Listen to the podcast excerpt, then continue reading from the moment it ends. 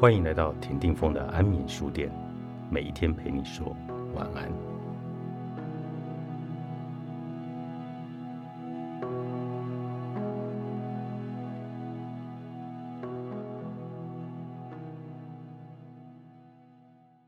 以下的情境是否很熟悉呢？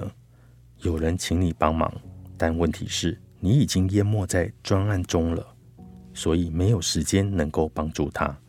你心知肚明，从手边的工作量来看，你一定要拒绝对方的要求，别无选择。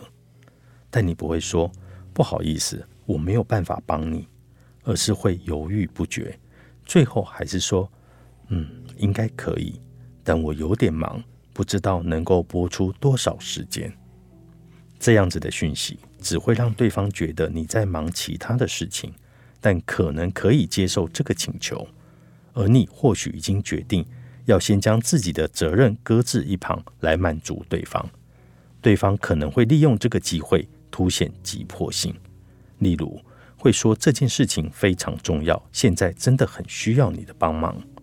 当你回应要求时，就是在无意中欢迎的对方来给你施加更多的压力。请你拨时间帮忙的人会以为你的犹疑不定，只要哄一哄，你就会答应。就算可能无法准时将自己的事情做完，也要在所不辞。因此，拒绝要求时最好要明确，不要拐弯抹角，也不要模棱两可。希望能够安抚对方，反倒是要明确的表达，让他们知道你不愿意答应。直截了当的拒绝要求，并不代表无理。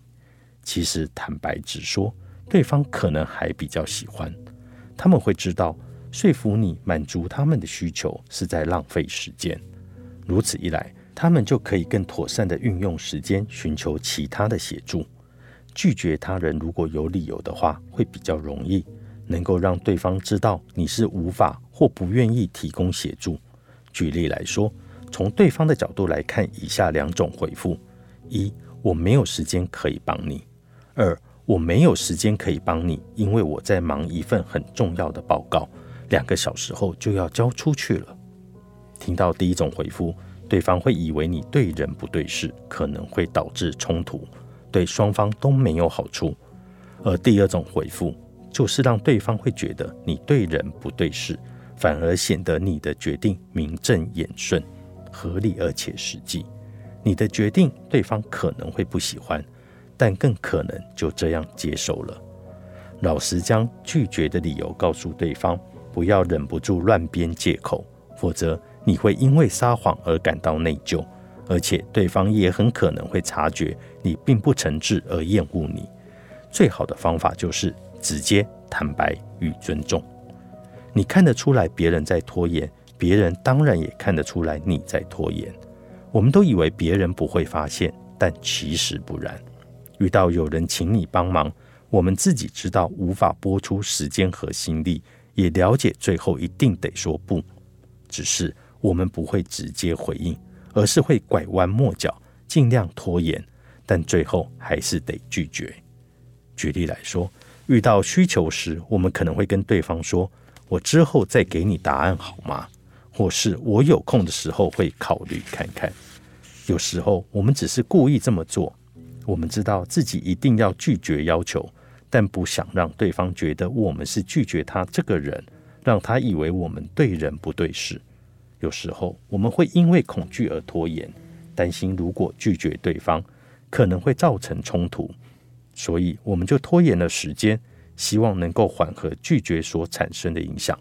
还有时候我们会拖延，是因为真的希望能够协助对方，但自己泥菩萨过江，也不确定该如何协助。所以就会拖延时间，希望能够想出办法，一边完成该做的事情，一边满足对方。但是拖延并不好，原因有几个：第一，会让对方误以为有希望，让对方期望你会提供协助，但事实上你提供协助的机会微乎其微。对方一旦知道你无法提供协助，会让他觉得他的时间都白费了，可能就会感到不悦。第二，拖延会让你看起来犹豫不决。如果你无法直接说不，对方就会更确定能够说服你。第三，拖延会将整件事的时程拉长，要花更久的时间去拒绝要求，降低了生产力。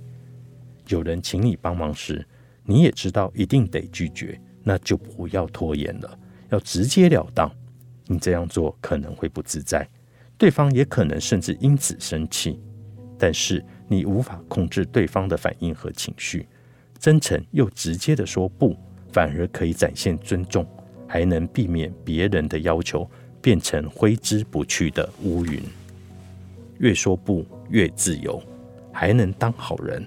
作者戴蒙扎哈里斯，乐金文化出版。